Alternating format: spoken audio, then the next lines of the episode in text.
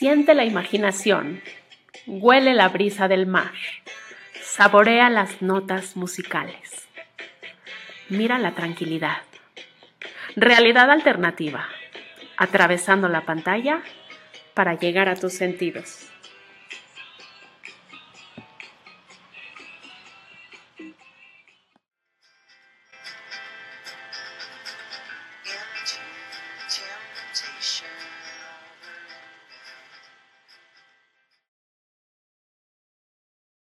Antes de comenzar, quiero recordarte que Realidad Alternativa es un proyecto que nace del corazón, con la idea de ser inclusivos y solidarios con gente que vive con discapacidad auditiva, que nos han enseñado que se puede disfrutar de este espacio de muy distintas maneras. Y es por ello que puedes revisarlo en la plataforma de tu preferencia, además de que conoceremos distintas causas a lo largo de cada episodio para ayudar y dejar un granito de arena en este maravilloso planeta. Da clic en el icono de discapacidad para ver todas las opciones de navegación y ajusta la que más te acomode. Además, disfruta de la lengua de señas mexicana en este y todos los episodios. Si no lo has hecho, suscríbete gratuitamente en la página www.realidadalternativamx.com.mx y viaja cada semana a otro rincón de este maravilloso mundo. También te invito a suscribirte en mi canal de YouTube, pues ahí encontrarás mucho más contenido, tips, ideas para viajar, ideas para comprar recetas y mucho más. Así que te dejo el link aquí abajo o lo puedes encontrar en la página de YouTube como Realidad Alternativa Incluyente y suscríbete al canal, vas a tener muchos beneficios. Para ayudarte a hacer compras, aprovechar los mejores precios y tener ideas de cosas que comprar, cosas que necesites para estos viajes, para hacer regalos o eh, simplemente por darte un gustito y un regalo que siempre es bueno, te voy a dejar mi link de afiliado de Amazon también aquí en la descripción del canal de YouTube para que puedas comprar con mi link de afiliado tú tengas beneficios y recibas todo en la comodidad de tu casa y, y, a mí me ayudas muchísimo en el ranking de este proyecto que, como sabes, es para ti. Hola, qué gusto me da saludarte. Soy Yael Janselson y hoy vamos a una ciudad con paisajes realmente asombrosos y una cultura muy interesante.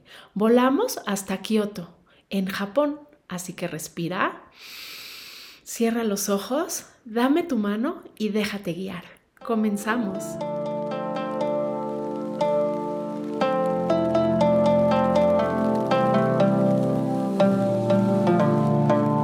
Artlist.io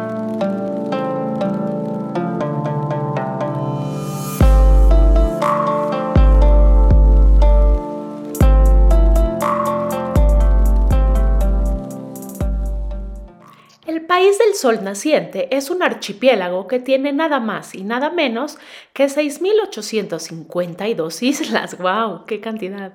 Hoy vamos a Kioto, la antigua capital del país que es famosa en el mundo entero por su refinada cultura y gastronomía.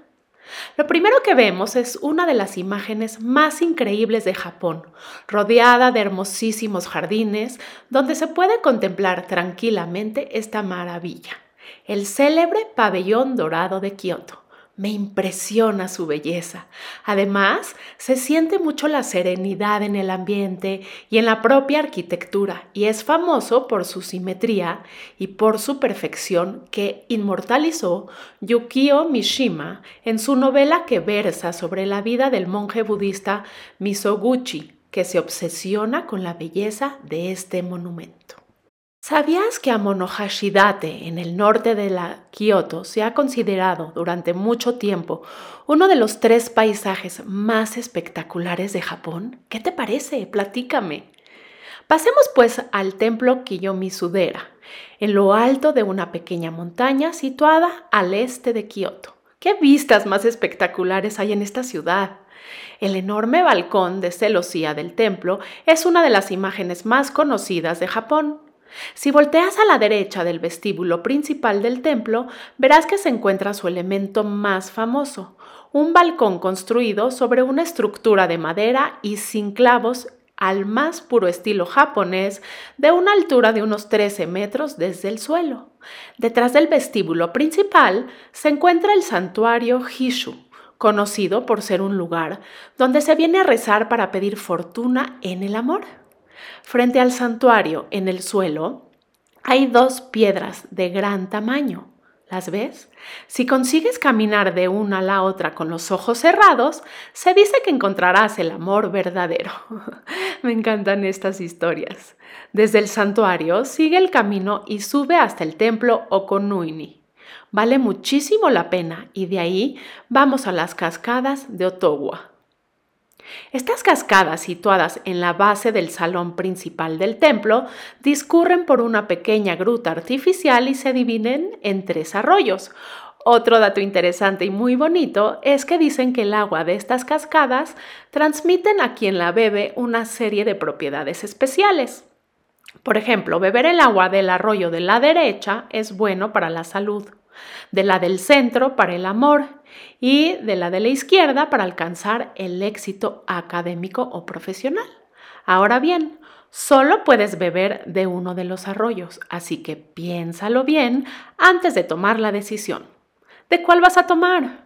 Yo la verdad es que aún no decido.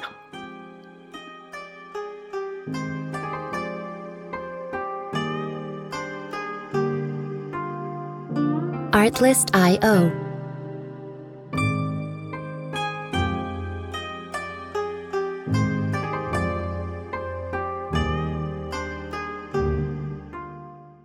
Pasamos ahora al famoso mercado de Nishiki, que aunque es muy diferente de cómo era en sus orígenes hace unos 400 años, cuando era un mercado de pescado al aire libre, aún cuenta con una asombrosa aglomeración de vendedores en un estrecho callejón de kilómetro y medio de largo.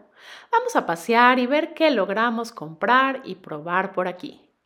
Si te gustan los dulces, te podrás deleitar con los helados y donuts de leche de soya. Aquí también se venden otras delicias de Kioto, como el sushi de caballa, el tamago de shimaki o tortilla dulce, que a mí me encanta, en especial este, esta tortilla dulce me fascina cuando lo combinan en el sushi, los encortidos de verduras cultivadas en Kioto y el delicado té verde de la ciudad de Uji. Por cierto, este té verde de Uji es uno de los más antiguos y valorados de Japón. Lo encontraremos en pequeños restaurantes de, de soba.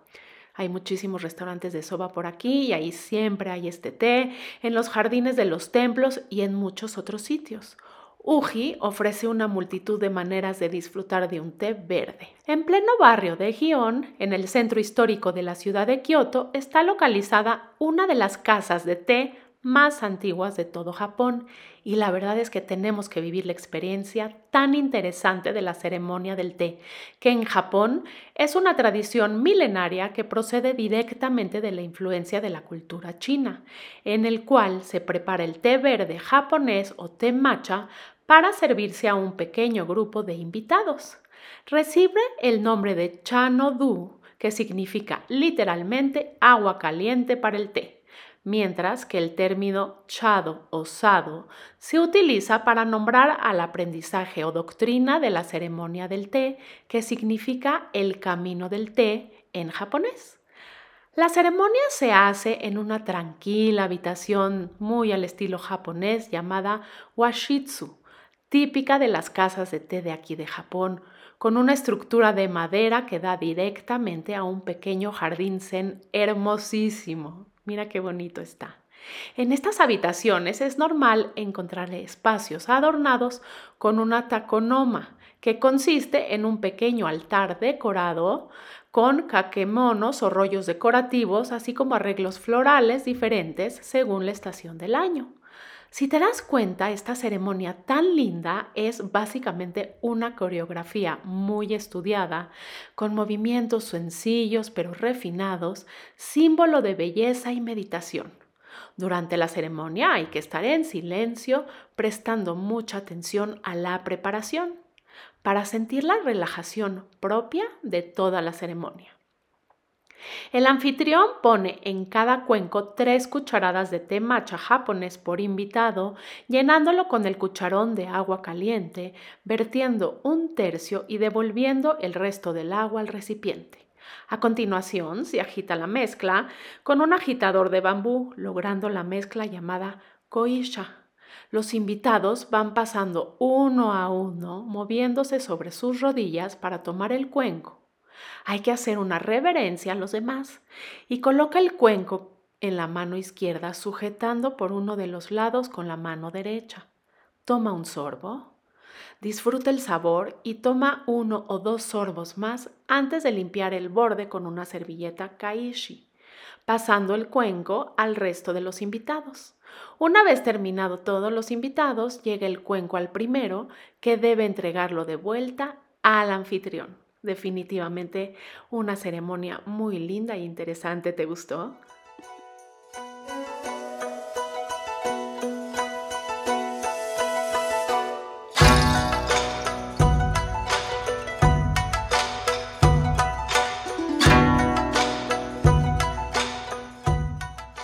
Salimos para seguir caminando por Kioto y mira qué lindos los abanicos plegables Kyo Sensu que se elaboran con papel de seda japonés fabricado a mano y con unas finas tiras de madera, ya sea de ciprés japonés o de bambú. Estos magníficos accesorios se utilizan en ceremonias, festivales y representaciones diversas, como el teatro no.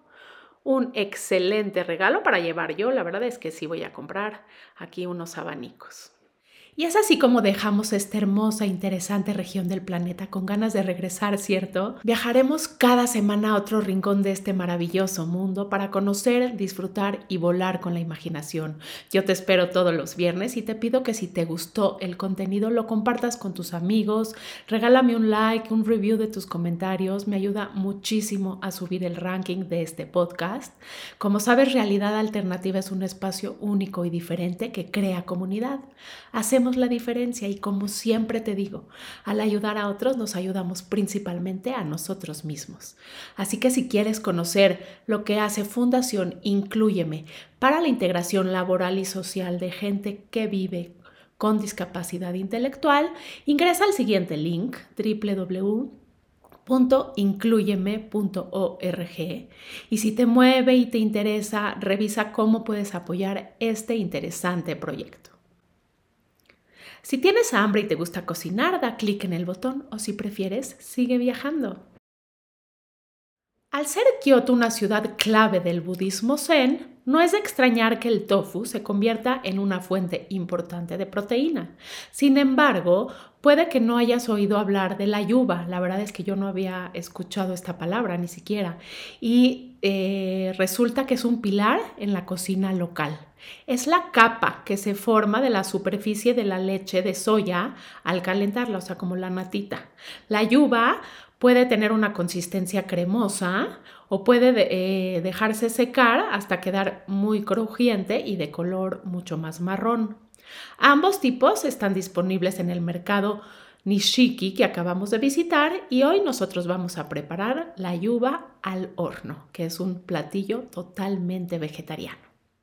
Y estos son los ingredientes. 20 lazos de yuba, dos papas, una cebolla, un tomate, dos hojas de laurel, una cucharada de sal, 20 gramos de aceite de oliva y 200 gramos de cerveza. Colocamos la yuba en un bowl y cubrimos con agua caliente para que se hidrate. Cuando haya pasado mínimo media hora, desechamos el agua y reservamos la yuba en el bowl. Precalentamos el horno a 200 gramos y mientras se calienta preparamos el resto de los ingredientes. Pelamos las papas y el tomate y lo cortamos en pequeños cubos. La cebolla la cortamos en juliana o en tiras. Añadimos las hortalizas en un recipiente apto para horno, incorporamos los lazos de yuba hidratados, las hojas de laurel, la sal, el aceite de oliva y la cerveza.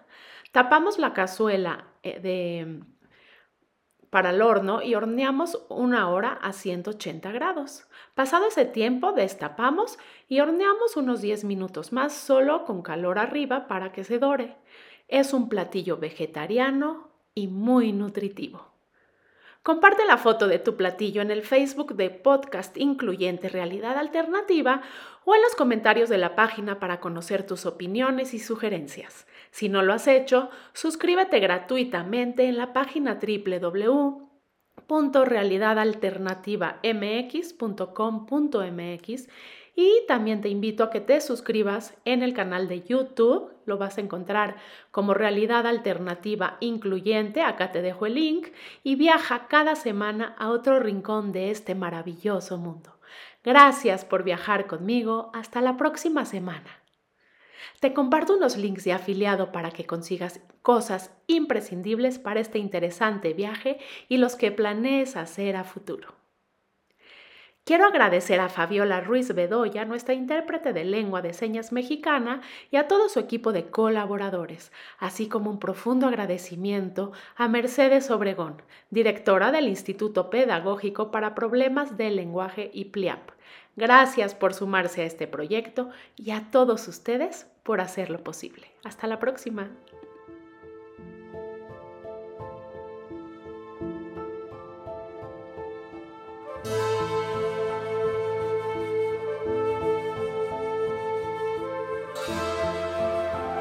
Music Licensing Reimagined.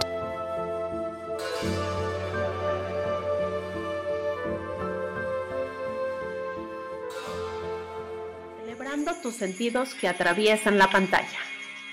Realidad alternativa. Mucho más que un simple podcast.